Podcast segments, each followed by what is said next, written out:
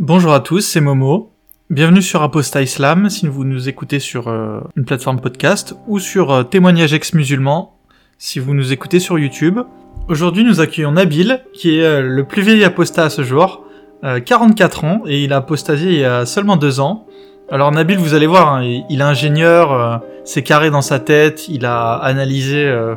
lui on peut vraiment dire qu'il n'a pas apostasié pour des raisons légères il a fait vraiment une, remise en cause de, toute l'histoire euh, des religions, euh, et c'est ce qui l'a amené vers l'apostasie. Mais vous allez voir, hein, il, va, nous parler, il va nous raconter des tas d'exemples, et euh, vraiment super interview, merci à lui. avant de commencer, je voudrais faire un petit rappel maintenant qu'on est aussi visible sur YouTube. S'il y a des musulmans qui veulent venir débattre, je suis prêt à les accueillir parce qu'il y a beaucoup de musulmans qui font des commentaires. Euh, voilà, euh, venez débattre avec moi, vous pouvez me contacter sur euh, apostaislam.gmail.com ou même laisser un commentaire en bas de, de l'épisode et faites-vous faites-vous connaître. je suis prêt à débattre avec n'importe qui sur quel qu'en soit le sujet, donc voilà, n'hésitez pas. Donc apostaislam.gmail.com et à présent, bah, je vous dis bonne interview. Bienvenue sur Apostat Islam ou témoignage ex-musulman si vous nous écoutez sur YouTube. Aujourd'hui, nous accueillons Nabil. Euh, Nabil, je te laisse te présenter déjà rapidement. Euh, oui, salut Momo. Donc euh, moi c'est Nabil, donc j'ai 44 ans, donc j'ai apostasié assez tard puisque ça fait que que deux ans, donc j'ai donc vers 42 ans à peu près. donc je suis marié, j'ai trois enfants, je suis ingénieur de formation, donc voilà plutôt quelqu'un de, de logique plutôt cartésien. Et, euh, et donc voilà, j'ai eu une, j'étais plutôt un bon, un bon musulman pratiquant. Donc euh, avant, avant, avant d'apostasier. Euh, je voulais juste aussi expliquer pourquoi j'ai décidé de, de participer à, à, ce témoignage. Euh, la première raison, ben, comme tout le monde, c'est voilà partager un petit peu mon expérience parce que je pense que c'est euh, enrichissant pour tout le monde de voir un peu voilà comment ça s'est passé euh, et quelles sont les raisons qui, qui, qui, nous poussent à, un moment donné à, à quitter l'islam. Et la deuxième raison, euh, je pense qu'on en parlera plus en, en détail tout à l'heure, mais aujourd'hui ma, ma, femme et mes enfants ne sont pas au courant forcément que j'ai apostasié. Mes enfants sont encore très jeunes et donc euh, donc aujourd'hui on les élève encore comme pas je les élève comme des musulmans euh, et donc finalement je moi, à travers ce témoignage, c'était aussi à un moment donné, voilà, le, être capable de leur transmettre ce message-là à un instant T. Donc, je prendrai mes dispositions pour euh, pour qu'ils aient accès à ce témoignage si jamais il devait m'arriver quelque chose dans, dans les années qui viennent, puisque je pense que je leur dirai euh, une fois qu'ils seront qu'ils seront adultes. Euh, mais donc, du coup, voilà, l'idée c'est qu'ils puissent aussi avoir à connaître vraiment leur, leur père et savoir euh, ce qu'ils pensaient réellement.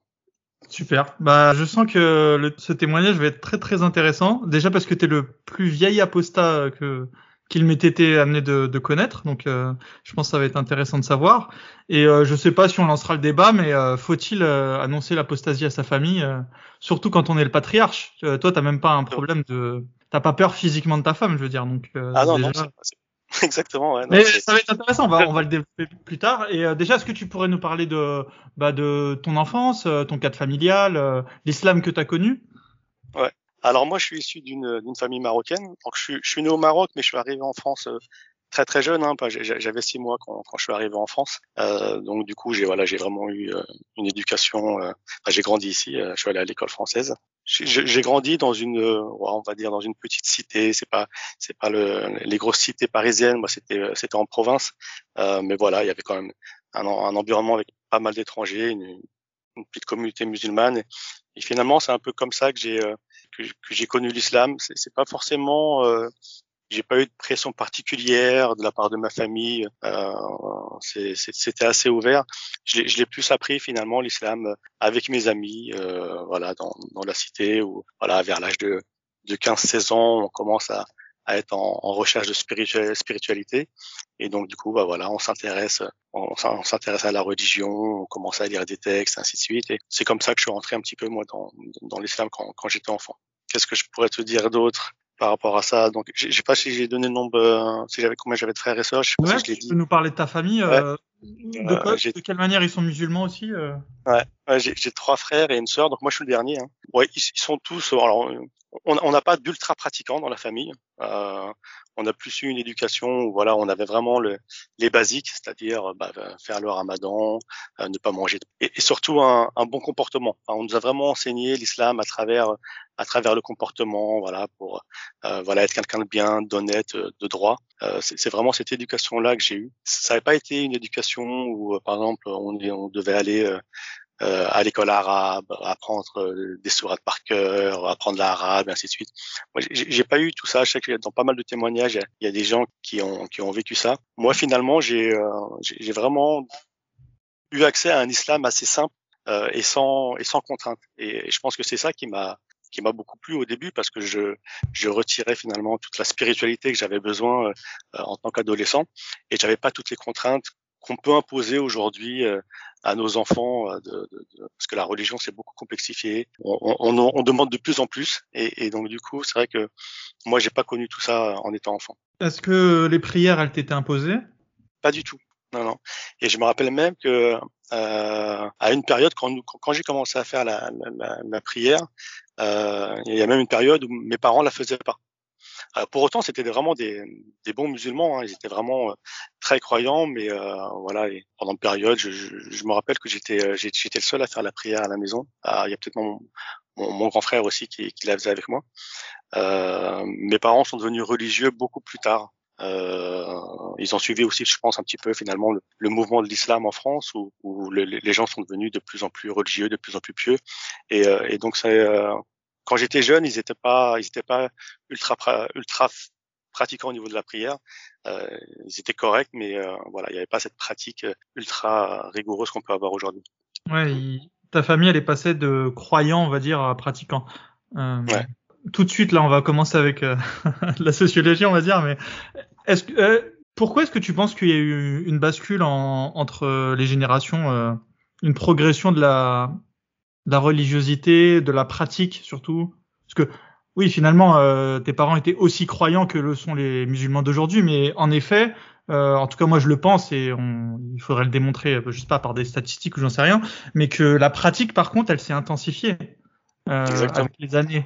Donne-nous ton regard là-dessus, euh, ton regard de vieux sage. Pourquoi ton ouais, avis?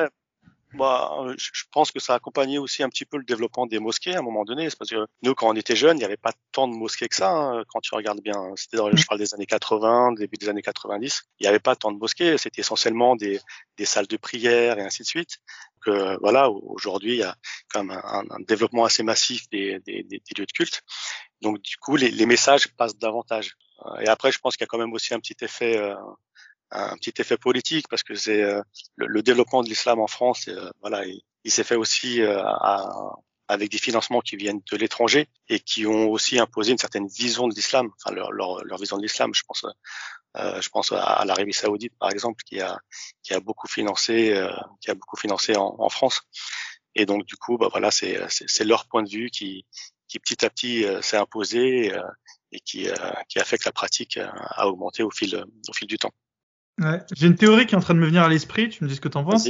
Ouais. Euh, c'est un peu, euh, un peu comme l'effet Zemmour en fait. Euh, en fait, les Saoudiens sont tellement extrêmes dans leur euh, comportement que, euh, on va dire, pour être un, que pour être un musulman très pratiquant aujourd'hui, le curseur s'est en fait déplacé en fait. Avant, un musulman très pratiquant, c'était juste déjà un mec qui faisait la prière, qui avait voilé sa femme et voilà et qui, qui faisait, enfin ce qui serait maintenant pratiquement un musulman normal en fait. Mais les Saoudiens ont tellement euh, intensifié le truc avec euh, les avec euh, le niqab, euh, avec euh, des, des, des, prières surérogatoires, des jeûnes euh, supplémentaires, que en fait maintenant quand tu fais la prière, t'as juste l'impression d'être d'être à 7 sur 10, tu vois ce que je veux dire?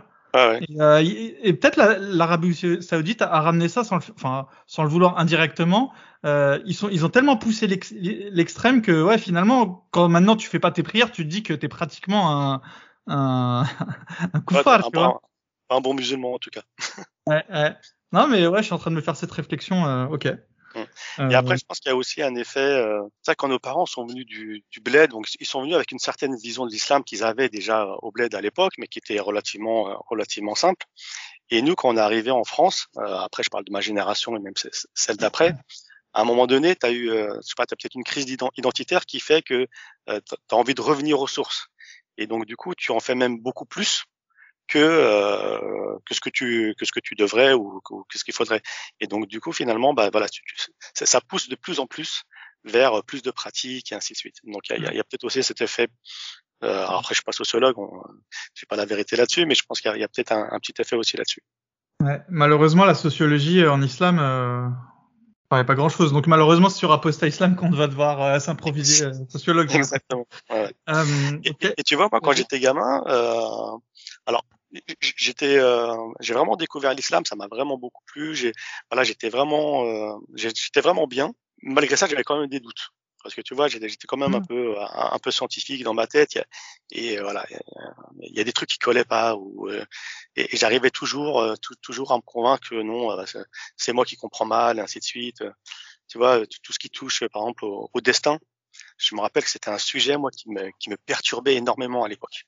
Alors euh, attends, je, vais, je vais me permettre de te couper et euh, on va avant de parler de, de, tes premiers doutes parce que je voilà le destin, on va en reparler. Est-ce que tu peux déjà nous parler de ton plus plus haut niveau d'islamité, on va dire? À quel moment j'étais le, le, plus le plus à fond dedans, euh, que ce soit par un comportement, bah décris-nous comment tu te comportais moi, comme je te l'ai dit, au-delà de la pratique religieuse, moi, il y avait vraiment un truc qui était important pour moi, c'était le, le, bon comportement. Tu vois, j'ai toujours fait attention à, à être quelqu'un d'honnête, de droit, de respectueux. Euh, voilà, j'étais, je pense que j'étais vraiment bon en, envers les gens. D'ailleurs, parfois on me disait même t'es es trop gentil, donc euh, fais, attention à toi. Donc j'avais vraiment cette, cette idée que qu'un bon musulman c'est quelqu'un qui est droit avec les gens. Et, et donc ça c'est vraiment un principe que, que j'ai eu pendant toute ma vie et que, que j'ai d'ailleurs aujourd'hui. C'est parce que c'est pas parce que je suis plus musulman qu'il faut que j'abandonne ça. Mais euh, voilà, ça c'était vraiment ma, ma ligne directrice. Et puis après, en termes de pratique, je pense que c'est quand euh, quand je me suis marié, euh, les, les, les, premières années qui ont suivi mon mariage, euh, je pense que c'est là où j'ai été peut-être le, le plus pratiquant. J'étais peut-être un peu plus sérieux dans mes prières. Voilà, j'étais voilà, j'étais marié, j'avais j'étais responsable d'une famille, donc il y a peut-être à un moment donné des, des responsabilités qui voilà que, que, que tu t'imposes et donc euh, moi je pense qu'à cette période j'étais un petit un petit peu plus sérieux euh, dans, dans, mes prières, dans la pratique euh, qu'à d'autres périodes de ma vie. Est-ce qu'il y a des critères, des critères islamiques euh, qui ont fait que tu as choisi ta femme euh, et pas une autre? Ah bah clairement oui, c'est une marocaine musulmane. Donc euh, oui, c'était important pour moi qu'elle qu'elle soit musulmane parce que je voulais vraiment éduquer mes enfants dans, dans cette religion-là, puisque pour moi c'était la religion qui, qui, était vraie. Donc euh, oui, indéniablement, ça, ça a été un critère. Euh, même si peut-être que c'était inconscient, c'est-à-dire que euh, finalement, quand je prends un peu de recul, je me rends compte que à chaque fois que j'ai eu une histoire un peu un peu sérieuse, euh, ça a été avec une fille musulmane. Et, euh, finalement, les autres, euh, les autres filles que j'ai pu rencontrer, ça a plus c'était des voilà des, des, petites histoires, des petites amourettes, mais euh, mais à chaque fois que j'ai, je me suis projeté, en même temps j'aurais eu des tonnes, il n'y en a que deux, mais à chaque fois que je me suis projeté, en, en tout cas c'était c'était toujours des musulmanes. Donc oui, c'était un critère un critère important. Bon, mais maintenant, est-ce qu'on peut parler alors du coup de tes premiers doutes euh, avec le destin? Oui, alors ces doutes-là, c'est quand j'étais vraiment euh, très très jeune. Hein, c'est vraiment en, tant qu'adolescent déjà, ça, ça, ça, me perturbait. Euh, effectivement, le, le, destin, à un moment donné, je comprenais pas euh, euh, comment on pourrait aller en enfer alors qu'on a qu'on a eu un bon comportement toute sa vie. Je sais pas si tu connais, il y a, y a un hadith qui dit euh, qu'il y a une personne qui a fait le bien toute sa vie, mais comme Dieu lui avait prescrit l'enfer, à la fin de sa vie, il a fait une mauvaise action qui l'a conduit en enfer. Et inversement, tu as une personne qui a fait le mal ou qui a été une mauvaise personne pendant toute sa vie, mais comme Dieu lui avait prescrit le paradis, à la fin de sa vie, il a fait une action qui l'a emmené au paradis. Et ce hadith-là, il rentrait pas dans ma tête, j'y arrivais pas. Je me, disais mais c'est pas logique, c'est pas juste. Dans ce cas-là, euh, pourquoi on a le, libre, arbitre euh, Le libre arbitre, c'est pour nous nous permettre d'être vraiment euh, euh, maîtres de notre destin et, et d'aller en enfer au paradis. Mais si à un moment donné, parce que Dieu a décidé que j'irai au paradis, euh, bah, finalement euh, j'y vais ou que Dieu a décidé que je vais en enfer je vais y aller, bah, du coup je suis plus maître de mon destin et j'ai plus de libre arbitre. Et du coup j'arrivais pas avec cette notion-là, je comprenais pas et pour moi c'était pas clair, c'était pas logique et, ça m'a ça m'avait ça m'a toujours perturbé. Euh, donc ça c'était sur le destin. Il y avait plein d'autres trucs qui me gênaient. Darwin, ça me gênait. À, à l'école, on apprenait l'évolution et tout, on nous expliquait comment ça fonctionnait. Et puis, euh, et puis euh, dans, dans, la religion, on te dit bah non, on est issu d'Adam et Ève. Euh, donc tu vois bien qu'il y y a quand même un décalage. Et puis je me disais, bah attends, euh, à un moment donné, euh, toutes les histoires qu'on nous raconte dans le Coran, y compris l'histoire de Noé, par rapport à l'évolution, je dis mais c'est c'est pas logique. Des, des espèces elles mettent des millions d'années pour se développer. Euh, si on si on a tué toutes les si une extinction massive à l'époque de Noé, comment on a pu bah, recréer toutes ces espèces à partir d'un couple euh, en si peu de temps et ainsi de suite. Donc voilà, j'avais des petits doutes comme ça. J'étais toujours euh, voilà, j'avais ça au fond de moi, mais j'avais réussi à, à, le refouler finalement euh, en me disant que voilà, c'est peut-être moi qui avait, qui était encore jeune, qui avait pas une, une bonne compréhension et, euh, et voilà, j'ai continué à avancer en, en, en, mettant ça de côté. Ok. Donc euh, après, euh, voilà, tu étais marié, tu avais une vie de famille épanouie, un travail, euh, ingénieur, c'est quand même pas mal. Alors parle-nous de tes premiers doutes, mais en tant qu'adulte cette fois-ci. Ouais. alors en tant qu'adulte, finalement, ce qui s'est passé, c'est que le, point de déclenchement, ça a été un changement de boulot. En fait, euh, donc moi, je, vis en région parisienne, et donc du coup, j'ai changé de boulot. Et en fait, avant, je partais en voiture, et euh, je me suis mis à prendre les transports. Et en prenant les transports, du coup, j'avais pas mal de temps, euh, et donc j'ai commencé à, vouloir, euh, euh, voilà, m'intéresser à l'histoire, à l'Antiquité, mais j'avais aucune euh, volonté de, de, de, creuser le point religieux ou de me dire non, l'islam est pas bon.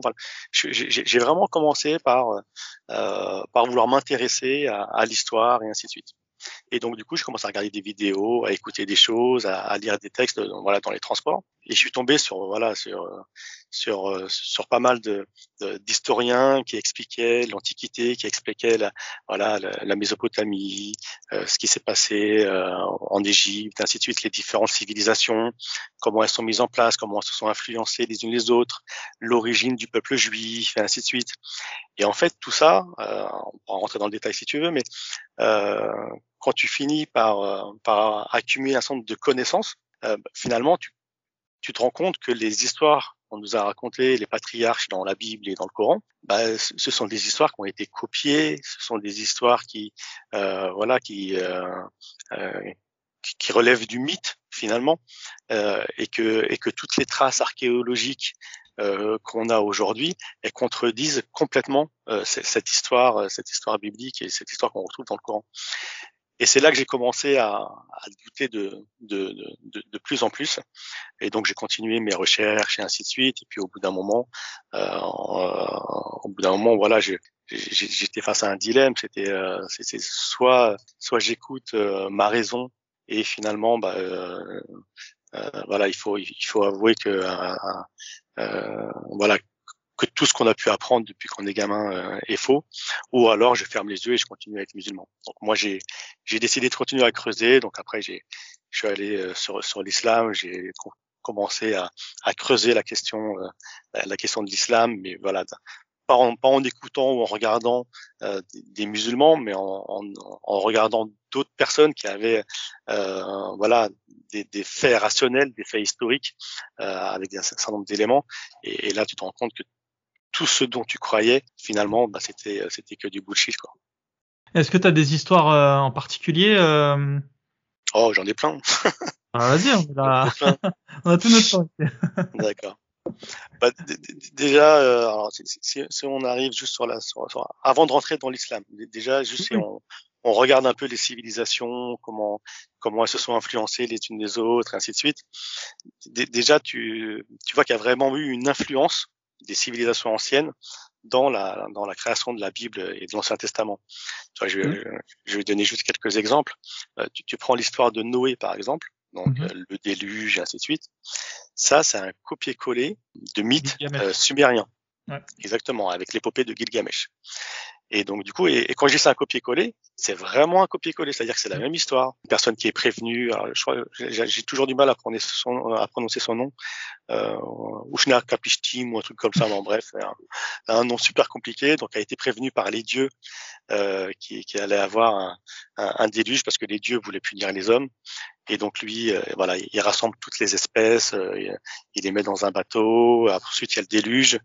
Pendant le déluge qui dure 40 jours, à un moment donné, voilà, il jette, il jette un premier oiseau. Je crois que c'est une colombe en l'air euh, pour voir si, la, si l'oiseau va revenir, pour voir s'il y a des terres ou pas, si la, si le, la mm. mer a commencé à baisser. Euh, l'oiseau revient, donc voilà, il, il, sait que le déluge n'est pas terminé. Et un peu plus tard, il lance un deuxième oiseau, et puis l'oiseau finalement ne revient pas. Donc il sait que l'oiseau s'est posé quelque part, et donc qu'il y a une terre, et donc voilà que le déluge est terminé, et que, et que les mers vont, vont redescendre. Donc c'est, c'est, c'est vraiment du copier-coller, c'est vraiment les mêmes termes et ainsi de suite qui sont repris, euh, qui, qui sont repris dans l'Ancien Testament. Donc ça, c'est pour l'histoire de Noé. Tu prends l'histoire de Moïse, c'est un, un copier-coller ou encore de Mésopotamie avec euh, avec euh, le roi Sargon d'Akkad qui, euh, qui a été déposé dans un panier en osier dans, dans, un fleuve et qui a été recueilli par par une famille royale et qui ensuite est devenu roi et ainsi de suite. Tout, et, tout ça, c'était dans des textes, dans, dans, dans des tablettes cunéiformes hein, avec l'écriture des, des Sumériens, qui, qui datent de bien longtemps avant mmh. l'écriture de la Bible et, et, et c'est des textes qui ont, écrit, qui ont été écrits dans un contexte euh, polythéiste. Donc tu peux même pas dire oui, euh, peut-être que ça a existé et ainsi de suite. Bah non, ils étaient vraiment dans un contexte polythéiste, c'était des c'était des mythes ainsi de suite. Donc c'est c'est c'est pas des trucs sur lesquels on peut se référer pour dire bah oui, euh, c'est une preuve que que c'est vrai. Tout ça sont vraiment des, des, des, éléments assez factuels qui qui te font dire que, que voilà les, les patriarches qu'on a dans la Bible euh, sont sont voilà sont, sont du vulgaire copier-coller. Et après, quand, quand j'ai commencé aussi à, à regarder euh, la, la, partie euh, au niveau du judaïsme, comment comment s'est créé le judaïsme, euh, euh d'où sont issus le, le, le, peuple israélite, et ainsi de suite. Bah, tu, tu, te rends compte que voilà tout ce qu'on voit dans, dans les livres, c'est faux. Tu vois, par exemple, les, les Juifs qui quittent l'Égypte, l'exode. Oui, des Juifs. Voilà, l'exode. Avec 2 millions de Juifs pour les emmener. Exactement. Donc tu, tu, vois, ils sont partis d'Égypte pour aller dans, voilà, on va dire en territoire de, de, de Canaan. Euh, et c'est ça. D'après les textes, autour de, de moins 1200, voilà cette période-là. Euh, mais tu vois, à cette période-là, euh, Canaan euh, et Sinaï faisaient partie du territoire égyptien. C'est-à-dire qu'à un moment donné, il y avait déjà des soldats qui les attendaient de l'autre côté. Donc en fait, ils pouvaient pas fuir l'Égypte. Déjà, c'était impossible. Tu fuis pas l'Égypte pour aller en Égypte. Et donc du coup, rien que ça, déjà à un moment donné, historiquement, euh, historiquement, ça avait pas de sens. Et donc quand tu quand tu écoutes les, les archéologues et les historiens, eux ils te racontent une autre histoire sur la base de, de vrais faits euh, archéologiques. Et là et là et là tu comprends d'où vient le, le, dieu Yahvé et, euh, et comment leur culte a été créé. En fait, ce qui s'est passé, c'est que vers moins 1200 à peu près, tu toute, toute la côte méditerranéenne euh, au niveau de, la Palestine et d'Israël euh, et de l'Égypte aussi et même au-dessus qui a, été euh, été attaqué par des peuples qu'on appelle euh, les peuples de la mer. Si tu tapes sur Google, tu trouveras plein de ressources là-dessus.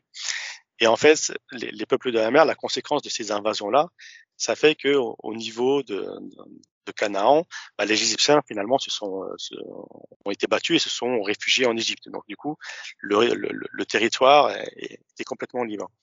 Et, euh, donc pour, fuir, les, les, peuples qui vivaient aussi là-bas, on va dire les, les, peuples qui ont précédé un peu le, enfin les, les, anciens Israélites, on va dire, qui n'étaient pas encore juifs à l'époque, ils se sont réfugiés un, petit peu dans les montagnes. Et on retrouve aujourd'hui des traces archéologiques où on voit vraiment qu'il y a eu une, une explosion dans, dans, dans, dans, dans les montagnes du, du nombre d'habitations et ainsi de suite, du nombre de populations. Et, et, donc c'est vraiment très lié au, à, l'invasion des peuples de la mer. Et ce qui s'est passé, c'est que quand, euh, quand, ça quand, quand ces peuples-là sont, sont arrivés, du coup, tu as des peuples nomades qui venaient du, du désert, du Sinaï, euh, qui en ont profité finalement pour aller s'installer en Canaan. Et ce, ce, ce peuple nomade, qu'on appelle des Chassous et Apirou, euh, ces peuples-là avaient un, un dieu euh, qui s'appelait Ya. Et donc, c'est euh, ces peuples-là, finalement, qui, euh, qui se sont mélangés avec euh, le, le, les ancêtres des, des, des, Israéliens, on va dire, et qui ont créé finalement le, voilà, le, le, judaïsme qui a été créé voilà, au, voilà au fil du temps. Et c'est vraiment, il y a vraiment eu une construction, il y a vraiment eu des voilà des, des faits historiques qui font qu'à un moment donné les, les peuples sont mélangés, les peuples sont, sont euh, influencés les uns les autres et, et les, les, dieux des uns, le, le, le dieu Ya, c'est lui à un moment donné qui est, qui, qui est venu et qui a et, qui s'est imposé, qui s'est imposé euh, euh, auprès du peuple juif. Okay. Tout ça, tu, tu, écoutes des historiens comme Thomas Romer, qui est euh, voilà, qui, qui, a une chaire biblique au Collège de France, c'est un expert mondial sur ces questions-là. Tu peux l'écouter des heures, parce que pour moi, je te le raconte vite fait là, mais avec mes mots. Euh, ouais, je suis pas historien, mais quand tu écoutes ces gens-là parler, c'est tellement fluide, c'est tellement logique. Euh, il y, a, y, a, des faits, il y a des preuves. C'est dur de, de, rester convaincu euh, une fois que tu les as écoutés. Enfin, euh, c'est factuel contrairement à la religion où finalement on est sur des croyances, là c'est factuel. Il y a, a, y a, des preuves historiques par rapport à tout ça. Super. Et puis euh, j'ajoute aussi que on n'a jamais retrouvé de preuves historiques. Par, par contre, des, des allégations, des Enfin voilà, il n'y a, a, pas de traces de Moïse euh, et de son ah, exode. Euh, voilà, euh, il faut que les gens se mettent ça à la tête en fait. Il n'y a aucune trace de historique des histoires qu'on nous raconte dans la Bible. Et puis d'ailleurs, je crois Ramsès II là, c'est lui qui se fait tuer dans la mer là avec Moïse. Mm. Enfin voilà, il n'y a, a, jamais de, il n'y a, pas de trace d'histoire que Ramsès II est mort comme ça. Moïse n'existe que dans la Bible. Oui, exactement. Donc il faut vraiment. Vois, quand, tu vois tous les, toutes les traces écrites qui ont été laissées par les Égyptiens, euh, par, euh, par les Assyriens, par tous les, par tous les peuples qui vivaient là-bas à l'époque. Euh, il y, a, y, a, beaucoup de textes, hein, beaucoup d'archives. Et quand, quand, tu vois tout, personne ne parle de Moïse. C'est ça. Alors, alors que c'est quand même un personnage important. Hein. Personne n'en parle. Pareil pour David et Salomon. Hein. Les, les, premiers rois et ainsi de suite. Il y a, y a rien du tout. Tu sais, on parle du, du grand royaume d'Israël c'était pas des grands royaumes. Mais si c'était des grands royaumes, ils seraient en guerre contre l'Égypte et on aurait des traces et ainsi de suite. Alors à la rigueur, David, on a retrouvé une trace euh, à un moment donné dans euh, une pierre où il y a une inscription où on parle de la maison de David. Peut-être qu'il y a un David qui a existé à un moment donné, qui est peut-être chef de tribu ou ainsi de suite. Mmh. Pourquoi pas? Mais de là à ce que ce soit un grand roi d'un grand royaume en Israël, non, c'était ah. pas, c'était pas, c'était pas vrai. Ah, ça aurait laissé des traces. Ouais. y a ça, en fait, ce qui s'est non, non, vas-y. en fait, ce qui s'est passé, c'est qu'à un moment donné, alors euh, ça, ça, commence vers 1200 et ça, ça continue jusque jusque vers euh, euh jusque vers euh, moins 500. Et, euh, à un moment donné, les, le, les peuples israéliens ont été donc envahis par les Assyriens et donc du coup, ils ont été et aussi, par les Assyriens une première fois et ensuite par les Babyloniens et, ils ont été en exil à Babylone et notamment les, euh, c'est pas n'importe qui qui est parti en exil à, Babylone, c'est plutôt la, la, haute société, ceux qui savent lire et écrire et ainsi de suite. Et, donc ils sont allés en bas à Babylone. Et c'est pendant cette période-là aussi qu'ils ont accumulé euh, tous les mythes mésopotamiens. Et quand ils sont revenus, quand ils sont revenus pardon à Canaan, c'est là qu'ils ont commencé aussi à, à écrire, à, à, écrire un nombre de textes euh, en reprenant les thèmes qu'ils avaient qu'ils avaient vus à Babylone. Un petit conseil pour euh, si par miracle il y a des musulmans qui nous écoutent, euh, l'épopée de Gilgamesh, c'est un petit texte, c'est pas très grand. Et euh, de mémoire, je vais même encore plus vous marcher, mâcher le travail. Euh, Noé, c'est la dernière partie du texte, et euh, vous, vous, pourrez constater de vos propres yeux que l'épopée de Gilgamesh, enfin pas l'épopée de Gilgamesh, mais la partie sur alors il s'appelle pas Noé dans le livre. Euh, moi aussi euh, le nom euh, j'ai pas envie de le prononcer. Ah il est compliqué à prononcer. Mais voilà, allez vous faire votre propre avis. Je crois que ça dure 20 ou 30 pages. et il faut savoir que l'épopée de Gilgamesh, elle a été retrouvée que au 18e ou au 19e siècle. C'est c'est vraiment quelque chose de très récent. Et euh, ce qui explique pourquoi, euh, voilà, c'est une histoire qu'on, enfin, qui est assez choquante, quoi, parce que tu, tu te dis, on retrouve des textes, euh, des, des, tablettes, euh, voilà, il y a deux trois siècles, et, et c'est, et comme par hasard, on va nous dire, euh, ces, ces tablettes racontent exactement la même histoire. Voilà, c'est juste que dans la Bible, je crois que c'est pas, c'est pas une, c'est un, un, une colombe, il me semble. Qui... Il, y a, il y a une colombe, je crois, il y a un corbeau. Je suis pas sûr. oui, après c'est une colombe. Au début, enfin bref, l'un ou l'autre. Et alors que là, dans l'histoire, c'est un autre oiseau. Euh. Enfin voilà, à part des détails comme ça, euh, c'est la même histoire qui est racontée. C'est la même chose. Ouais. Je laisse vraiment les musulmans se faire euh, leur propre opinion. Euh, voilà. Faites vos recherches, c'est très rapide. Hein. Et là, je vous ai mâché le travail avec ce que je viens de vous dire. Et c'est gratuit en plus. tu peux acheter, ouais. tu peux avoir le, le, le livre audio gratos. Donc vraiment, là, il y a zéro excuse. Et moi, il y a une autre personne qui m'a achevé dans, dans, toutes mes recherches à l'époque. C'est un, un YouTuber qui s'appelle Arcana. Euh, et qui fait des vidéos sur les anciennes civilisations et ainsi de suite. Et, euh, et ce, ce gars-là, il explique euh, super bien les choses, c'est très fluide, c'est très clair et ainsi de suite. Et à un moment donné, il a, il a fait une série de vidéos, euh, la Bible face à l'histoire.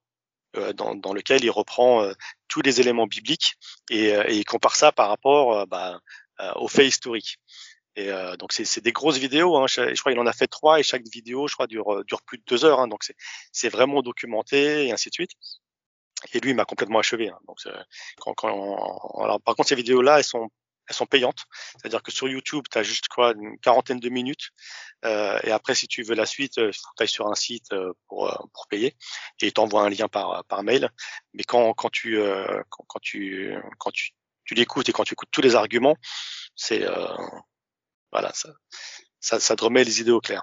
Et, et là, voilà, moi, ce, cet, arcana, cet arcana là, ce YouTuber, il m'a, il, m'a beaucoup aidé à, à, à y voir clair dans tout ça. Bah, super, merci pour le conseil. Euh, je mettrai le lien en, en copie de la description de, de, de l'épisode. Mais du coup, là on, là, on est quand même sur des... Un musulman, il pourrait te dire, euh, oui, euh, mais les juifs et les chrétiens, on a toujours su que de toute façon, leur texte était falsifié.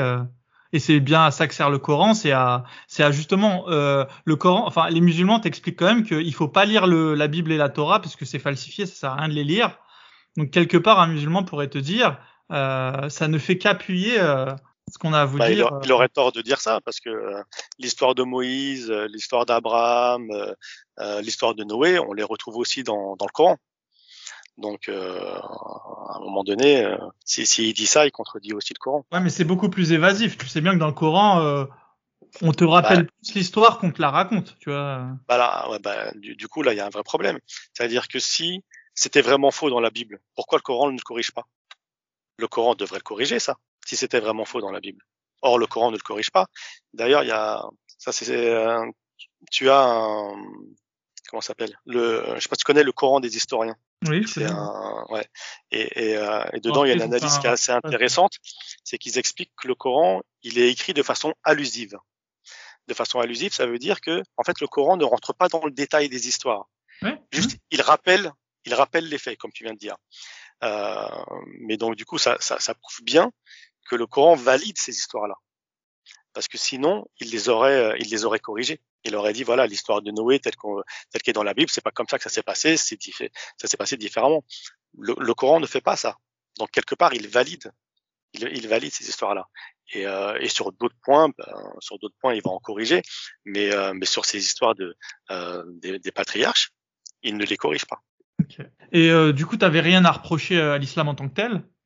Ah non, mais moi, je, quand, quand, je suis rentré là-dedans, moi, moi j'étais un bon musulman, j'étais content, je pratiquais, j'étais serein dans ma vie. Hein, j'ai pas ouais, commencé, mais... euh, je suis pas allé là-dedans en me disant tiens, je vais remettre en cause euh, ma, ma religion. J'y suis vraiment allé par curiosité pour euh, pour, pour mieux comprendre l'histoire des civilisations euh, euh, anciennes. C'était vraiment une, voilà, une démarche intellectuelle, voilà, de, de, de, d'en savoir un peu plus sur euh, comment les choses se sont passées. Je pensais pas du tout que ça allait mener à apostasier. Après, voilà, une fois, une fois que tu rentres là-dedans euh, euh, et que tu ouvres les yeux, bah après, euh, après t'as plus le choix.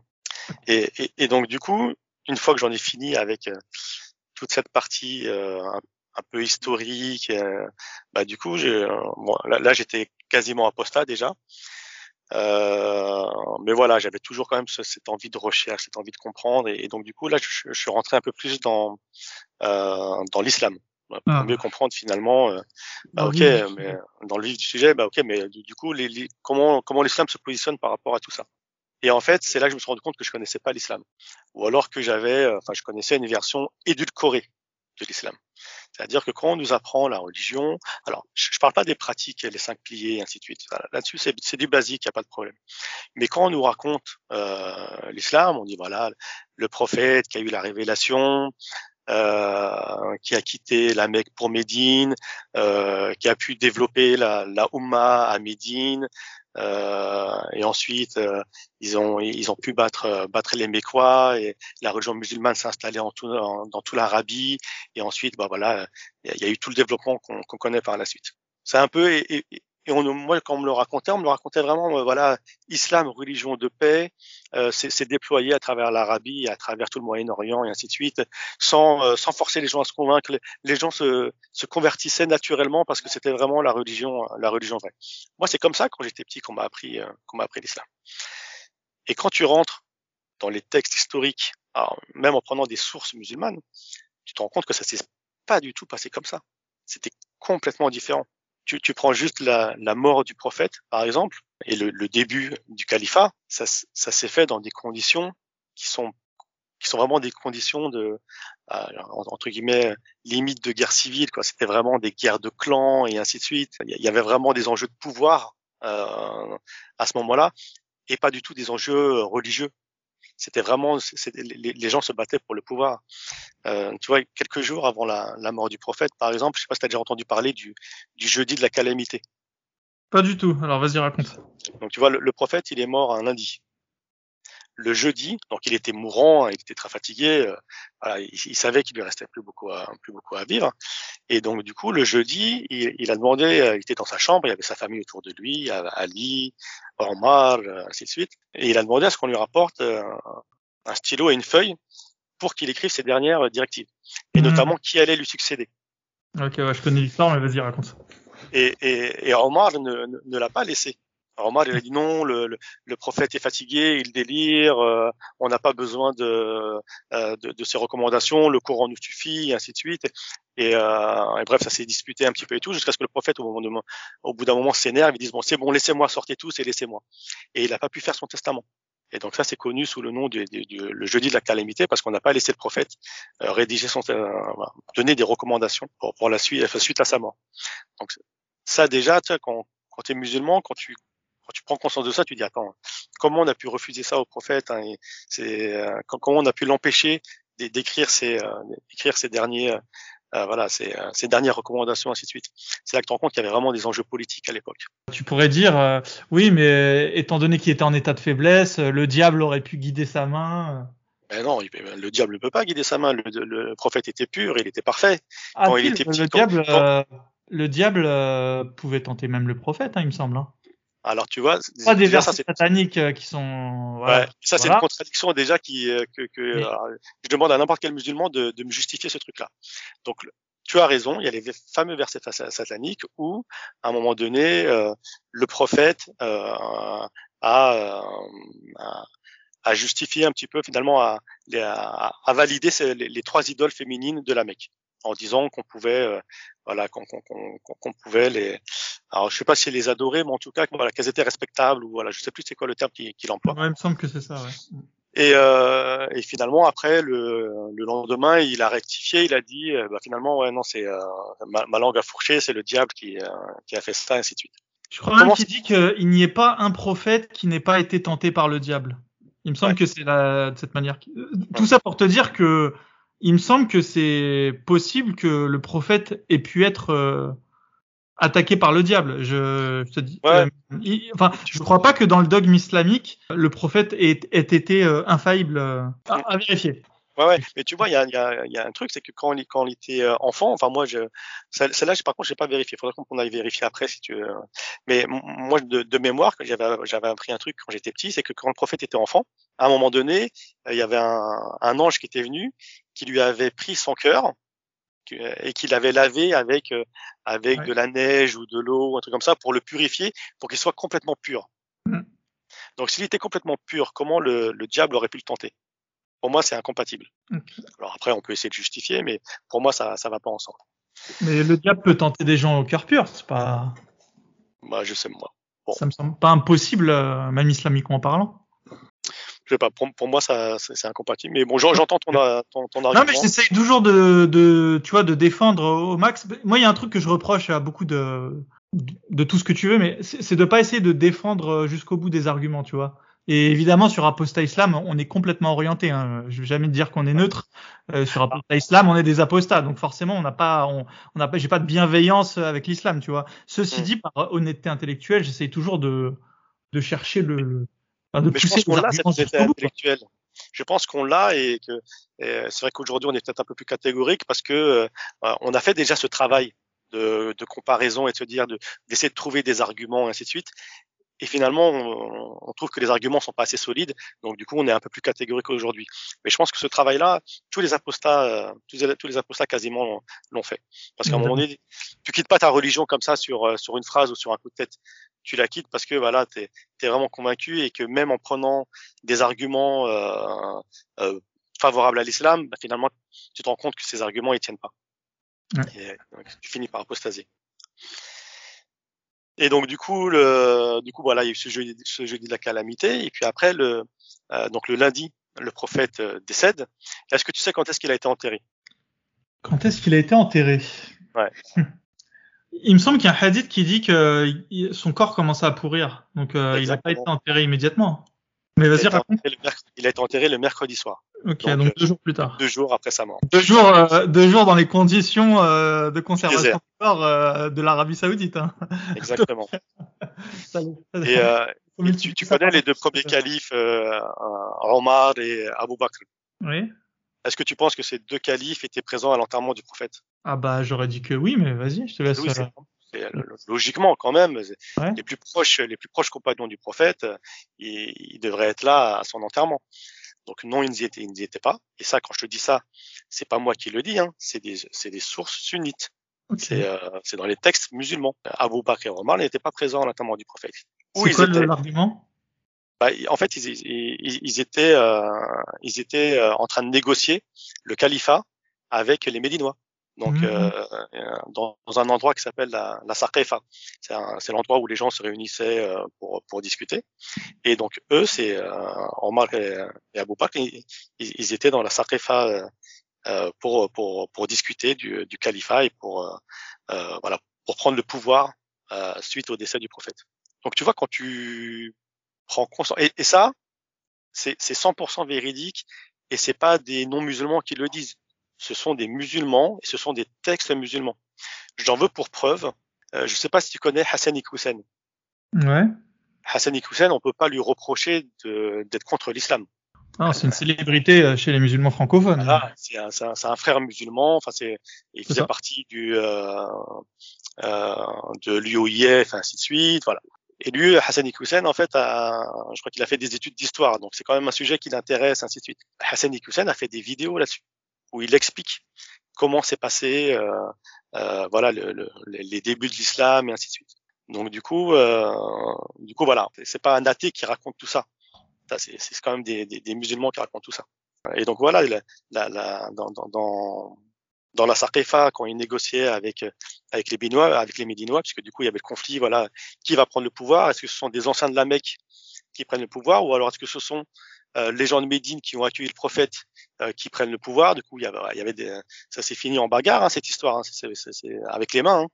Euh, et donc, in fine, je vais pas raconter tout le truc en détail, mais à la fin, c'est c'est c'est Abou Bakr qui a, qui a été désigné euh, et qui a, qui a, été le premier calife. Mais voilà, pendant qu'ils négociaient, bah, ils n'ont pas eu le temps d'aller à l'enterrement du prophète.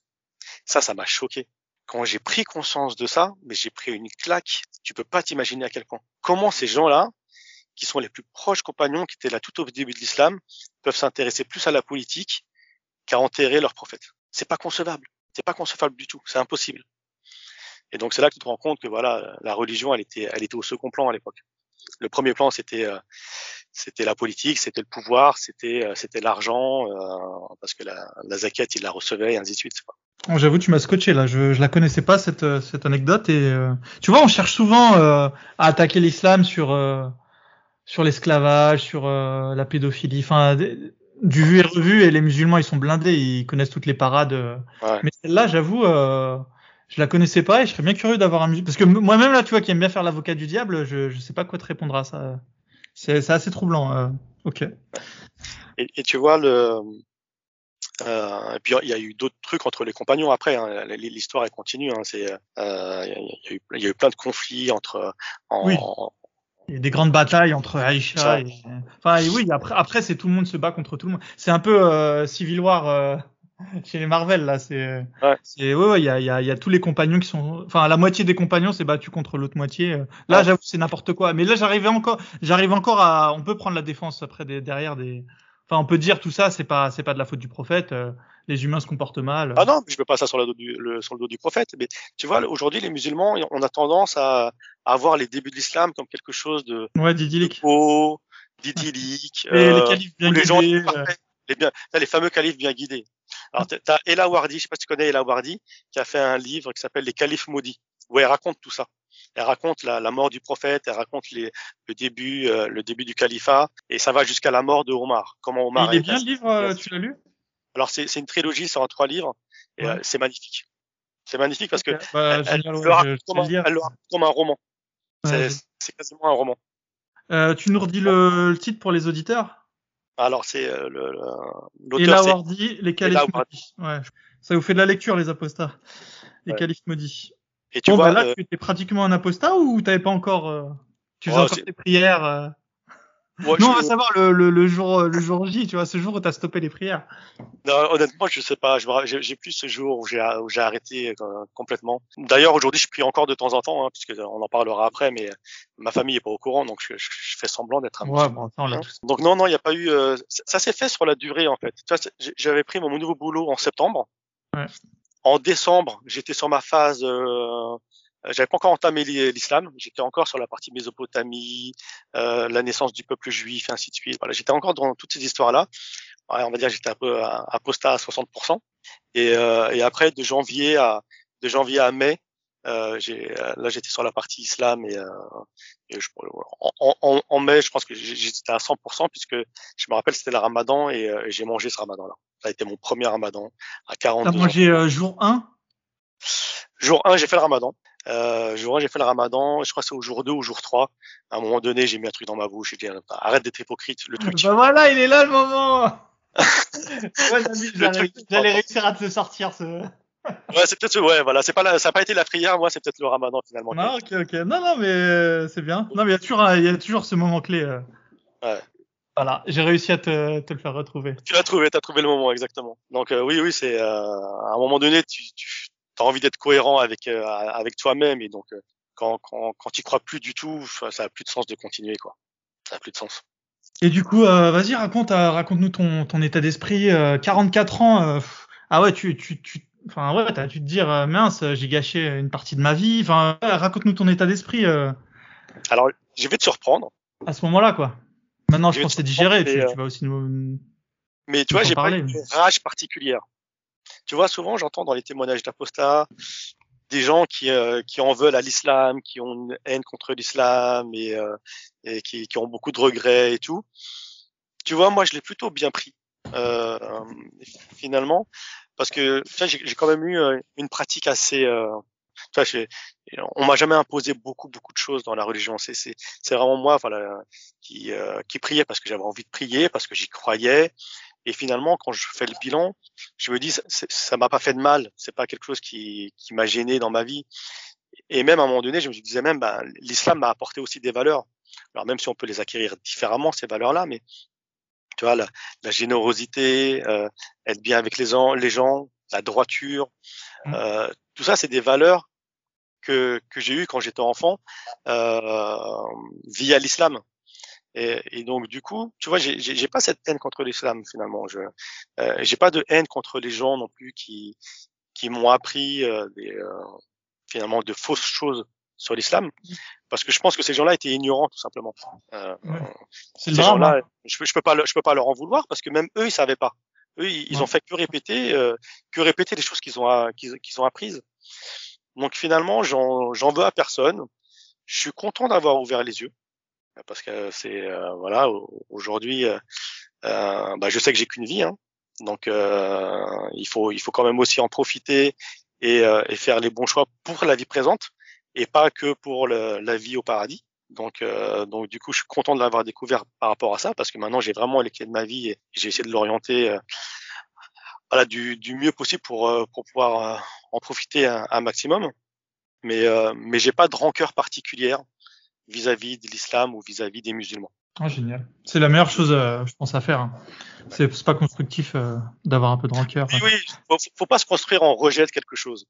C'est mauvais. Donc, euh, donc voilà, euh, je, je suis plutôt serein par rapport à ça. Ce qui me gêne le plus aujourd'hui, euh, c'est euh, voilà, c'est, le fait d'être, de devoir, euh, de pas pouvoir le vivre pleinement avec ma famille. Mais voilà, aujourd'hui, je le vis dans ma tête et, et j'espère qu'un jour, je pourrai le vivre, euh, le, vivre pleinement avec ma femme et, et mes enfants. C'est quoi ton plan euh, avec ta femme euh? Bah, pour l'instant, rien n'est arrêté, j'imagine, là, vu que ça fait deux ans, tu lui as toujours pas dit que tu Ah, ma femme, elle est, ma Qu'est-ce femme que- est très contente. C'est quoi la, réaction que tu anticipes? Ouais. Déjà aujourd'hui, on peut pas parler d'islam facilement. C'est-à-dire qu'au bout de trois minutes, la discussion s'arrête parce qu'on n'est tellement pas d'accord. Elle, elle est convaincue par toutes les histoires euh, qu'on nous a appris depuis qu'on est enfant et ainsi de suite. Et, Et donc, du coup, dès que tu remets en cause le moindre, la moindre petite virgule, bah, du coup, c'est déjà conflit et la, la discussion s'arrête. Donc, euh, donc c'est problématique. Donc, je peux pas. Euh, aujourd'hui, je sais que si je lui annonçais de but en blanc le, le, fond de ma pensée, je suppose que ça se finira en divorce, hein, parce qu'à un moment donné, on est tellement éloigné là-dessus que que je vois pas comment ça pourrait finir autrement. Et comme mes enfants sont quand même encore assez jeunes, voilà, aujourd'hui, j'ai pas envie, euh, j'ai pas envie de prendre ce risque-là. Euh, voilà, je pense que la probabilité que ça se finisse en divorce, elle est très importante, et j'ai, j'ai, pas envie de prendre ce risque-là. Donc, euh, donc je me, je, je, je, me cache. Je fais la prière de temps en temps pour donner le change, pour pas qu'elle se doute de quoi que ce soit. Parce que vu que j'ai prié toute ma vie, si j'arrêtais la prière aujourd'hui, ouais. elle se poserait beaucoup de questions. Donc du coup, euh, bah, je continue, je continue à, à, prier de temps en temps. Je, je, je vis, je, je vis mon apostasie en cachette. Ah écoute, on peut que euh, que être solidaire de, de ta situation et, et, je me doute bien que c'est pas facile. Et là, oui, euh, de, de, toute façon, c'est toujours quand on se marie qu'il y a une bonne chance que ça se termine en divorce. Avec une apostasie dans la balance, euh, je donne pas cher de tout ton couple. c'est clair. là, franchement, vu de l'extérieur, euh, ouais. Et, et, et, après, finalement, je me dis, euh, tu vois, c'est par rapport à mes enfants. Tu vois, aujourd'hui, bah, du coup, on les, on les élève dans, dans l'islam. Hein. Ils vont à l'école arabe, ils apprennent le Coran. Mmh. ils font tout ça. Euh, il a quel âge le plus grand? Le plus, grand, il a 12 ans et le dernier, il a 7 ans. Ah oui, 12 et, ans. Euh, autant 7 ans, tu peux, tu peux, tu peux le, le conditionner autrement, mais 12 ans, ça y est, c'est un petit musulman. Hein. Ah ouais, alors, même ah, si celui, celui de 12 ans, il, il, il, a jamais été euh, très fervent musulman. Depuis qu'il est petit d'ailleurs, il est toujours euh, il pose des questions mais mais pourquoi et pourquoi mais qui a créé Dieu mais tu vois il, il est très dans le doute et depuis qu'il est petit. Et donc on, on a beau lui essayer de lui expliquer euh, Noé et compagnie, ça a du mal à entrer dans sa tête. Donc en fait, je crois que lui quand il sera quand il sera plus âgé, peut-être. ouais voilà. Donc euh, donc mais, malgré ça aujourd'hui voilà on les on les élève dans dans, dans la religion ça me tracasse pas plus que ça. Parce que finalement, voilà, c'est quand même des valeurs aussi. Hein, tu vois, les valeurs que j'ai eues quand j'étais petit, bah voilà, c'est, ce sont ces valeurs-là. Je les préserve au maximum de, euh, voilà, de, de tous les, euh, de toutes les contraintes qu'on peut essayer de nous imposer dans, dans, dans la vie. Euh, euh voilà, avec euh, tout ce qu'ils apprennent à l'école musulmane, euh, enfin à l'école, tu vois, j'ai dit l'école musulmane, à l'école arabe, tu vois, ils, leur apprennent plein de doigts, ils leur apprennent plein de trucs, comment tu rentres dans les toilettes avec le pied droit, avec le pied gauche, nanan, ouais ils ont un truc d'éducation religieuse. Donc, quand ils viennent à la maison, qu'ils parlent de ça, je dis, bah, écoute, sache que, voilà, je lui explique que c'est pas des trucs euh, obligatoires et que je sais euh, que Dieu il va pas te juger là-dessus, que c'est pas, c'est pas le plus important et voilà, et qu'il faut plutôt essayer d'avoir un bon comportement. Donc, j'essaye vraiment de, c'est de, de, mettre la balance plutôt du côté, euh, du côté du comportement, du, du voilà, d'être bien avec les gens, de la droiture et ainsi de suite, plutôt que, plutôt que sur des petits détails qui, qui, qui peuvent apprendre, qui peuvent apprendre à l'école, à l'école arabe. Et l'école arabe, dis, bah, t'es obligé de les d'y amener? Bah, euh, Ma femme insiste. Ma femme insiste pour, pour les inscrire. Euh, moi, j'étais prêt à, à, dire, à dire non. Enfin, d'ailleurs, c'est elle qui a, fait, qui a fait le dossier et tout, qui a, qui a tout envoyé pour les inscrire. Ah. Moi, j'étais pas, j'étais pas du tout moteur là-dessus. Mais tu pourrais pas dire quelque chose du style, euh, euh, écoute, le temps qu'il passe au cours d'arabe, il pourrait le faire à, à faire de la musique. Ah, ils font déjà de la musique. non, mais tu sais, ça, ça, bloque quand même un gros créneau de la, de la semaine. Euh, ouais, ça, ça, prend une journée. Ouais. Moi, je, moi, je te le dis, hein, c'est une des raisons pour laquelle euh, je pense que moins il y aura d'islam, mieux ce sera. Juste d'un point de vue euh, chronophage. Hein, je veux dire, le, le temps qu'on passe à, à, faire de l'islam, c'est du temps que tu passes pas à faire autre chose. Et, et en plus, une fois que le cours d'arabe il est terminé, t'es fatigué. C'est pas là où tu vas te faire enchaîner sur un cours de je ne sais trop quoi, bah, de musique pour reprendre l'exemple. Mais ouais c'est la bagarre parce qu'ils ont pas envie d'y aller. Hein. Ah quand j'en parle avec là, mes copains. Là, il y a que maman qui est en train d'imposer sa. Ouais, c'est ça. Ouais, puis euh, c'est euh, voilà, pour elle c'est important. Alors le grand de 12 ans, il y va plus. Il, il a réussi à s'imposer en disant non, euh, je suis au collège, j'ai pas le temps. Euh, ah, et donc il a, il a réussi à imposer le truc. Ceux qui sont en primaire, euh, ceux qui sont en primaire, ils, ils y vont encore. Je, je, pense que quand ils seront au collège, peut-être qu'on on lèvera le pied aussi par rapport à ça. Ok, bon bah écoute, non mais ça va. Finalement, la maman, elle a pas été jusqu'au boutiste. Elle aurait pu. Euh... Moi, j'y suis allé jusqu'à 15 ou 16 ans. Donc, c'est pour te ah dire, euh, pour te dire que voilà, 12 ans, c'est, ouais, c'est, déjà pas trop mal comme négociation. Hein. Est-ce que tu as, tenté des petites euh, expériences qui t'étaient interdites euh, quand tu étais musulman Je sais pas, euh, boire de l'alcool euh... bah Là encore, j'ai te décevoir. Même pas. Même pas, tu vois. L'alcool, j'ai jamais, j'ai jamais aimé déjà de base. Enfin, même, même. Enfin, T'as jamais testé quand t'étais musulman?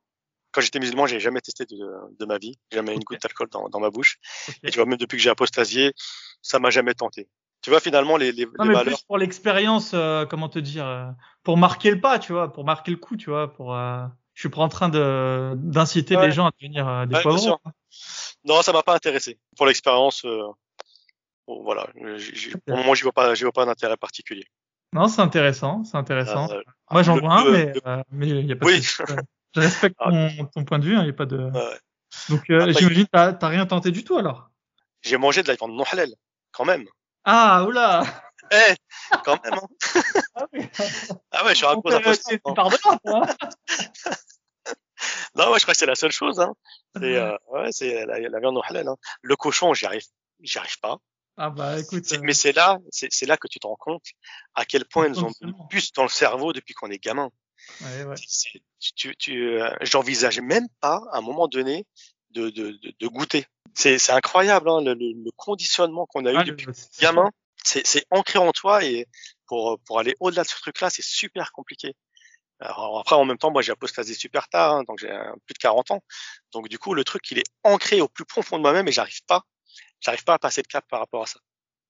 Non, il faut, hein, il faut tente. Euh, moi, je, te, je le conseille à tout le monde. Hein. Tu vas voir, euh, juste pour l'expérience de vie, euh, voilà, tente ton premier bacon. c'est bon? Honnêtement, on est au-delà de ça. On est plus sur le. bah, c'est un nouveau goût. Hein. À, quelque part, c'est intéressant juste d'un point de vue euh, gustatif. C'est une nouvelle, euh, nouvelle corde à ton arc culinaire, j'ai envie de te dire. Euh, donc voilà. Ah, ceci dit, je dis ça, j'ai pas mangé de serpent, j'ai pas mangé de sauterelle. Enfin bref, voilà. Pourquoi, pourquoi le cochon est pas un autre animal? Mais déjà, c'est parce que c'est plus disponible. Hein. Il suffit d'aller au franc prix tous ceux qui n'ont pas mangé de cochon, tentez juste pour l'expérience psychologique, vous allez vous rendre compte à quel point le conditionnement est, est intense. Hein. Je, Tu transpires à grosses gouttes, hein, je te, je te l'annonce. Hein. Ouais. Tu vas voir. Autant l'alcool, je, je, je, suis certain que je goûterai jamais, enfin, que parce que c'est vraiment, j'ai un blocage avec l'alcool, euh, qui est peut-être même, plus, même familial que euh, que religieux. Je vais pas rentrer dans le détail, mais voilà, il y a, okay. peut-être un, peut un, passif avec l'alcool. Cochon, ouais, peut-être je, testerai peut-être un jour, c'est possible. Je, je dis pas jamais en tout cas par rapport au cochon. ah bah maintenant, je pense que tu as compris que tu pouvais plus dire jamais euh, ouais, bah, euh, dans la vie. Hein ta vision euh, du monde a changé, euh, ta vision des rapports avec les gens, les musulmans? C'est une question ouverte. Bah, oui, forcément, ta, ta, ta, vision elle change parce que euh, déjà tu, tu vois la vie différemment. Euh, avant, avant la vie c'était une étape, c'était une, étape vers la vie future, vers vers, vers l'au-delà. Donc euh, forcément, aujourd'hui, quand tu quand tu prends conscience que tu n'as qu'une vie, tu prends conscience que euh, voilà tout ce dont tu croyais depuis que t'es gamin, euh, bah, finalement c'était un mensonge et que toutes les autres personnes autour de toi qui ont des croyances, bah, finalement bah elles aussi c'est c'est que du vent. Bah, finalement ton rapport à la vie, euh, ton rapport à la vie ton rapport aux autres, il évolue.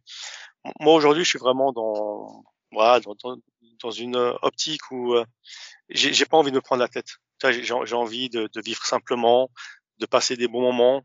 J'ai pas envie de me, euh, voilà, de, de me battre ou de, pour des questions religieuses. voilà, chacun fait sa vie, chacun a ses croyances. Euh, je veux, je veux juste être, euh, être en paix et profiter, profiter de, voilà, de la seule vie, de la seule vie que, que je vais avoir. Et, et du coup, je suis devenu peut-être un petit peu plus égoïste. Euh, je pense beaucoup plus à moi euh, que par le passé.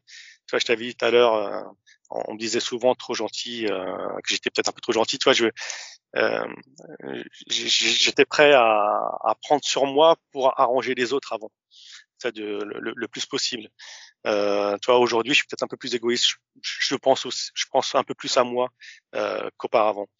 Euh, et, voilà, je me prends du temps pour moi. J'ai repris le sport parce que voilà, je sais que ma santé, euh, ma santé, bah, elle dépend que de moi. Euh, elle dépend, elle dépend pas de Dieu. Même par rapport à par rapport à ma sécurité. Tu vois, avant, j'avais souvent cette, cette idée que Dieu me protégeait. Tu vois, j'étais un bon musulman, je faisais pas de mal aux gens, j'étais honnête, j'étais droit. Du coup, Dieu me protégeait. Et donc, tu vois, j'avais pas cette peur de la mort ni quoi que ce soit. Euh, Aujourd'hui, je fais plus attention. Je me dis attention, euh, tu vois, il, peut t'arriver quelque chose. T'es pas à l'abri euh, d'un accident, t'es pas à l'abri d'une maladie. Euh, donc, donc, fais attention à toi, prends soin de ta santé. Et tu vois, même cette vidéo, quand, quand, je t'ai dit au début, ouais, je vais laisser une trace à mes enfants. Tu vois, cette vidéo, à un moment donné, je vais, je vais prendre mes dispositions pour que s'il m'arrive quelque chose, je sais pas, si je dois mourir dans un an, euh, je prendrai mes dispositions pour que mes enfants aient accès à, à, cette, à ce podcast et qu'ils puissent et qu'ils puissent entendre ce que j'ai à dire. Donc euh, donc voilà, j'ai il y a, y a ce, rapport par rapport à ce rapport à la vie qui, qui aujourd'hui est différent. Je sais pas si c'est clair. Non, c'est génial. Euh, et sinon, euh, pour l'actualité, euh, est-ce que tu penses que tiens, il y a une statistique qui est sortie. 18% des, des nouveau-nés en France ont des prénoms musulmans donc je pense qu'on s'oriente sur une France de plus en plus islamisée.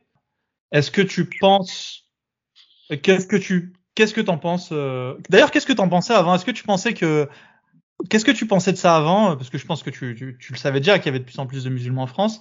Qu'est-ce que ça t'inspirait? Et aujourd'hui, qu'est-ce que ça t'inspire euh? Il y a effectivement plus en plus de musulmans en apparence. Je sais que je, t'ai déjà écouté, donc je sais ce que tu penses de ce sujet-là. Moi, j'ai l'impression quand même qu'il y aura de plus en plus d'apostats à, l'avenir.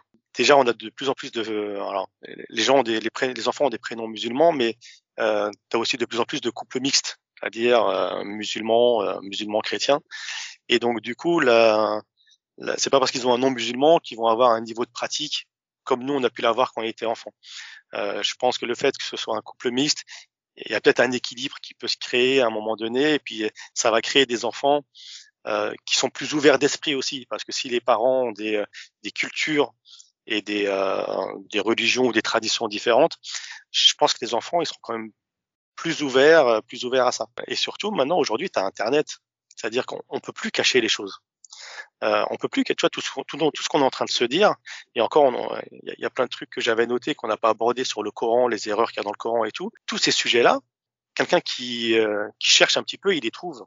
Donc du coup, le, la, la, la, connaissance, les gens ont, de plus en plus accès à la connaissance, et je pense qu'il y aura de plus en plus de personnes qui vont euh, finir par ouvrir les yeux et se rendre compte que finalement, bah voilà, euh, l'islam c'est pas c'est pas ce qu'on leur a, c'est c'est pas le truc idyllique qu'on qu'on a pu leur présenter.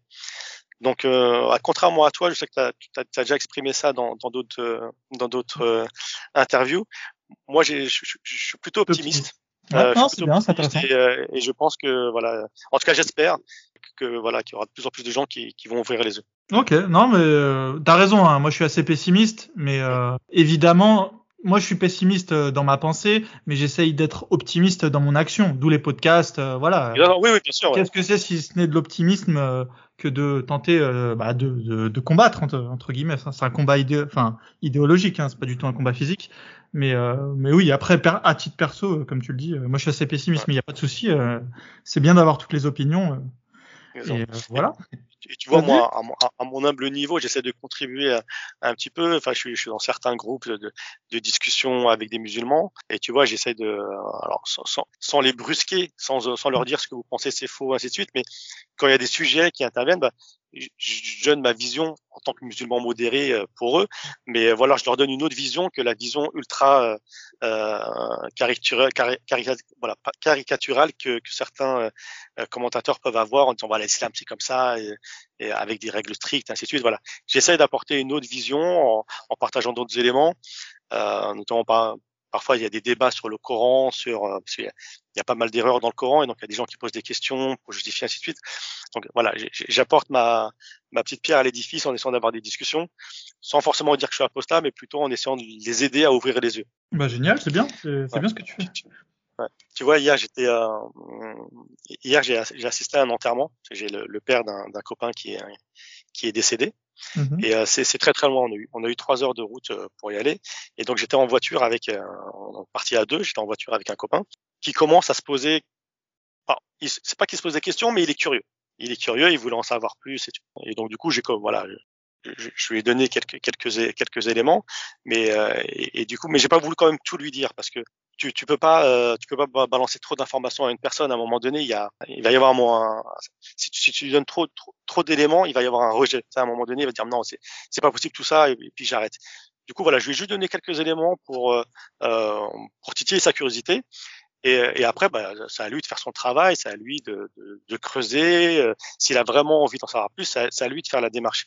J'ai pas voulu tout lui donner parce qu'à un moment donné, il faut que ça vienne de lui. Une apostasie, ça peut pas. Euh, il faut que lui, il ait envie d'aller plus loin et de comprendre.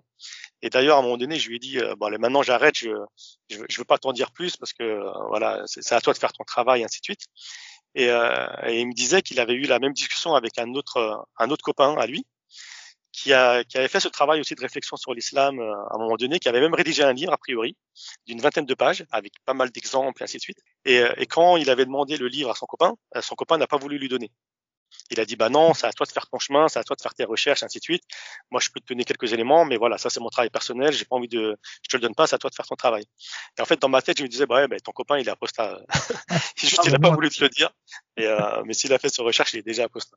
Clair. Et, et, donc du coup, voilà, y a, je pense que chacun doit faire ce travail-là euh, à un moment donné d'analyse et, et euh, pour pour pour vraiment pour vraiment rechercher la vérité. Et si une personne ne le fait pas, bah, finalement, c'est qu'elle est bien comme elle est c'est que la vie qu'elle mène finalement lui convient. Et donc du coup, il y a, ça sert à rien de la, ça sert à rien de, de forcer ces gens à, à, avoir une vision différente. Faut les laisser dans leur, dans leur, dans leur vision. S'ils sont heureux comme ça, bah, si ça leur convient, bah, tant mieux pour eux. Non, c'est vrai. Suite euh, aux histoires sur euh, les débuts de l'islam, après je me suis intéressé effectivement au, Coran. Et effectivement, dans le Coran, il y a, a pas mal de perles aussi. Hein, donc, euh, moi, le, le, premier truc qui m'a qui, qui m'a qui m'avait choqué un petit peu, mais j'en avais pas conscience à ce point-là. Euh, quand, quand j'étais musulman, c'est la notion de, euh, de versets abrogés et de versets abrogeants. Mm. Donc, c'est-à-dire que tu as des versets qui sont venus remplacer d'autres versets. Mais en fait, tu en as beaucoup. Euh, t'en as, en as énormément. Et à un moment donné, c'est euh, contradictoire parce que tu vois, dans le Coran, tu as, un verset qui te dit que, que, le Coran, c'est la parole véridique parce qu'il n'y a pas de contradiction. Mais en fait, quand tu regardes le Coran, tu as plein de contradictions. Mais simplement, on l'a justifié en disant que c'était des versets abrogeants et des versets abrogés c'est juste finalement une manière de masquer les contradictions, c'est de dire bah voilà Dieu a révélé un, un verset pour remplacer un autre verset. Et ça n'a pas de sens. Une, si, tu regardes les choses froidement, c'est une contradiction. C'est pas un verset abrogeant et un verset abrogé.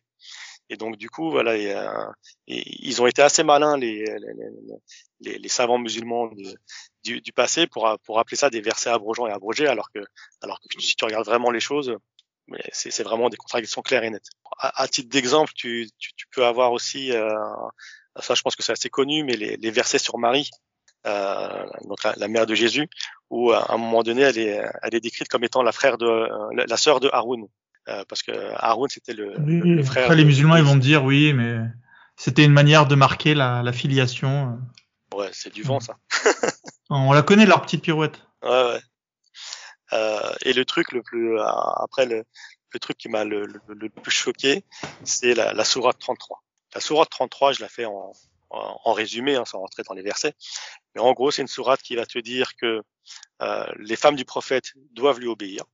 L'autre exemple que tu peux avoir, c'est euh, bon, celui-là il est assez connu, mais c'est euh, Marie, euh, donc la, la, mère de Jésus, qui à un moment, même à deux, à deux reprises dans le Coran, on, on, la mentionne comme étant la, la sœur de la sœur de Haroun, donc du coup la, sœur de, Moïse, ce qui n'est pas du tout le cas. Euh, donc par finalement il y a eu euh, finalement les, gens qui ont écrit le Coran et qui connaissaient l'histoire biblique, voilà, ça doit être une faute parce que du coup effectivement il y a une vraie Marie qui existe, qui est la, sœur de Moïse, la sœur d'Aaron, et du coup ils l'ont confondu avec la, la Marie, euh, mère de Jésus. Donc tu vois, Dieu Dieu peut pas faire ce, ce type d'erreur par exemple. Donc c'est forcément une, c'est forcément des, des, des, hommes qui ont écrit ça. Ouais, mais les musulmans ils vont te dire, euh, c'est quand même un peu euh, une filiation entre les deux maris. Euh, c'est pour ça que. Ah, ils trouvent toujours des pirouettes, hein, de toute façon, pour, pour, pour, pour, justifier des choses. Et, euh, en tout cas, moi, personnellement, le, leur pirouette ne, ne m'a pas convaincu. Ok. Et, et après, tu as, as, une autre sourate qui est, qui est assez formidable, c'est la sourate 33 euh, qui, qui, parle pas mal de, des rapports de, du prophète euh, Mohammed avec euh, avec avec ses femmes. Donc en, gros, sans, sans, rentrer dans le détail de la sourate, mais les messages que tu vas retrouver dans cette sourate, c'est euh, ces femmes doivent lui obéir. il a le droit d'avoir autant de femmes qu'il veut. tu vois, nous on est limité à quatre femmes, mais lui il n'est pas limité. Hein, il a le droit d'en avoir autant qu'il veut comme il était un petit peu jaloux, il a fait, euh, il a révélé un verset qui euh, qui interdit aux gens de, qui conseille aux gens de ne pas trop rester chez lui, c'est-à-dire que lorsqu'ils sont invités à manger, bah finalement ils doivent venir juste au moment où le repas est prêt. Puis dès que le repas est terminé, ils doivent pas faire la conversation euh, avec ses femmes, ils doivent partir tout de suite.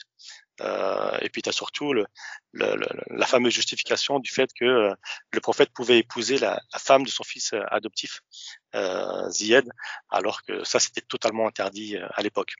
Donc tu vois, à un moment donné, je me dis, un, un tel, un tel verset qui rentre dans le détail de la vie intime du prophète, ça n'a rien à voir dans le Coran c'est, euh, ça n'a rien à voir dans, le, dans, dans un livre intemporel qui doit être un guide pour tous les musulmans, pour toutes les générations.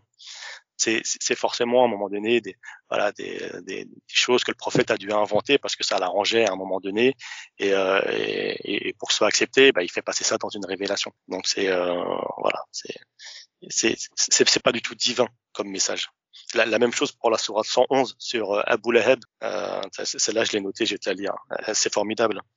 Que périssent les deux mains d'Abu Lahab et que lui-même périsse? Sa fortune ne lui sert à rien, ni ce qu'il a acquis. Il sera brûlé dans un feu plein de flammes. De même, sa femme, la porteuse de bois, a son cou une corde de fibres. En quoi c'est divin, ce, euh, cette sourate? En quoi elle est divine? Moi, c'est de la haute euh, poésie euh, islamique. Tu vois, on, là, Dieu se met au niveau d'un homme et il l'insulte et il insulte sa femme. Oui, parce qu'Abou Lahab, il a, il n'était pas sympa avec le prophète. Euh, du coup, euh, ah Dieu vient en aide à son. Voilà. C'est un, un, un, verset de Dieu ou c'est un verset du prophète là? Tu vois, c'est euh, ça n'a rien à voir dans un livre qui est censé être un livre pour l'humanité. Ça n'a rien à faire. Non, euh, à part la blague, c'est pas, c'est même pas le seul, c'est même pas la seule. alors lui, il a l'exception d'avoir une sourate rien que pour lui. Félicitations. Mm. Mais euh, il y a, y a d'autres passages du Coran euh, où, où, Dieu euh, attaque des gens qui avaient attaqué le prophète. Hein. C'est même pas qu'une exception en plus, hein. c'est ça le pire. Ah, bref, quand tu creuses le Coran, on va pas toutes les lister là, mais quand tu creuses, tu te rends compte qu'il y a voilà, qu'il y a quand même beaucoup de choses qui sont pas qui sont pas clean. Enfin, Dieu, Dieu qui qui. bon après, hein, je, je vais pas rentrer dans l'esclavage et tout. Je pense que tout ça, les, gens en ont déjà parlé plusieurs fois, le viol, l'esclavage, tout ça. Bon, ça sert à rien de de re rentrer là-dedans. Mais mais voilà, tu, tu tu peux pas concevoir à un moment donné que, que Dieu hiérarchise les humains, qui est les hommes, les femmes et les esclaves, avoir différentes catégories d'humains. Et là-dessus, Dieu, il est clair dans le Coran, euh, il les catégorise vraiment. On peut pas dire non, euh, Dieu, l'islam, euh, euh l'islam a fait du bien. Non, pas du tout. L'islam valide l'esclavage. Donc quand même, c'est, euh, on, on peut pas dire que c'est, oui, certes, l'islam a apporté du mieux euh, il a apporté du mieux, mais il aurait, pas il aurait pu l'abolir. Pourquoi il l'a pas aboli? Donc du coup, tu vois, il y a à un moment donné un Dieu qui hiérarchise ses créatures, c'est problématique. Donc, euh, donc voilà, tout ça, toutes ces petites choses là, ce sont des petites choses qui finalement j'arrivais à occulter avant, quand j'avais les yeux euh, les yeux bandés. Mais une fois que tu as ouvert les yeux, une fois que voilà que tu commences à réfléchir rationnellement, froidement, tu peux plus tu peux plus accepter ces, ces versets là. Ok. Est-ce que tu aurais des conseils euh, pour des gens qui douteraient euh, encore de leur foi euh? Ah, le, seul, le, seul, conseil qu'on peut leur donner, c'est de leur dire qu'ils sont sur la bonne voie et euh, qu'il faut qu'ils fassent confiance à leur raison. à un moment donné, on est en capacité de comprendre les choses, de réfléchir par soi-même et de se dire voilà telle chose telle chose est vraie ou pas. On est on est capable de faire cet exercice-là. On est on n'est pas obligé de faire confiance euh, aveuglément au, au texte, pardon, au texte et, et, au discours des savants de, qui ont vécu, euh, qui ont vécu il y a, il y a, il y a mille ans. Euh, voilà, faites confiance à votre raison et, euh, et, et, vous trouverez finalement la vérité. Ok. Et enfin, est-ce que tu auras un message pour euh, tes enfants si jamais ils t'écoutaient dans quelques années euh... Ah, je l'avais pas préparé celle-là. Ah, ouais. alors, bah déjà que je les aime, ça, c'est la, la, chose la plus importante. Qui, voilà, si jamais euh, je suis plus là dans, dans, dans, dans 10 ans pour leur dire en face, voilà, qu'ils le sachent, qu'ils me pardonnent si je leur ai pas dit aujourd'hui, si, si je leur ai pas dit, c'est vraiment pour leur bien. C'est parce que je pense qu'aujourd'hui c'est la meilleure solution pour qu'on continue euh, à vivre en paix tous ensemble et, et que je fais mon maximum pour que euh, pour minimiser finalement euh, euh, voilà les, les, les, mauvais côtés que pourrait apporter euh, le, la religion et que voilà je, je, leur demande juste d'être des hommes bons honnêtes et droits et, et de croire en eux voilà, voilà le message que, que je pourrais leur laisser. Là, tu vas me faire pleurer ah, avec tes conneries, la merde. bon, mais merci à tout le monde de nous avoir écoutés, puis à bientôt. Hein. Ah, merci beaucoup, Momo. À bientôt. Et voilà, c'est la fin de cette interview euh, qui finit sur une petite note euh, émouvante. Euh, J'avais pas prévu de demander à Nabil euh, de laisser un message à ses enfants, mais euh, je pense que c'était la, la, meilleure chose à faire. J'espère que, que s'ils nous écoutent un jour, ils sauront que leur père a, voilà, a, apostasié pour des raisons qui lui ont semblé être, être les plus justes, et que dans tous les cas, ils, lui pardonneront de ce qu'ils penseront peut-être être une erreur euh, à voir. En tout cas, dans les intentions, ça n'en était pas une. C'était vraiment une décision mûrie, comme vous avez pu le voir.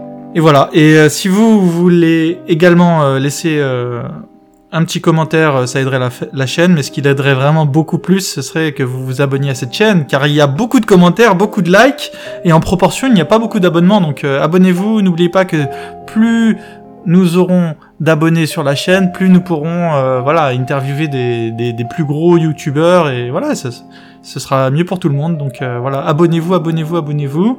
Et euh, voilà, envoyez-nous un message euh, sur apostaislam.gmail.com si vous voulez participer euh, au témoignage, au podcast.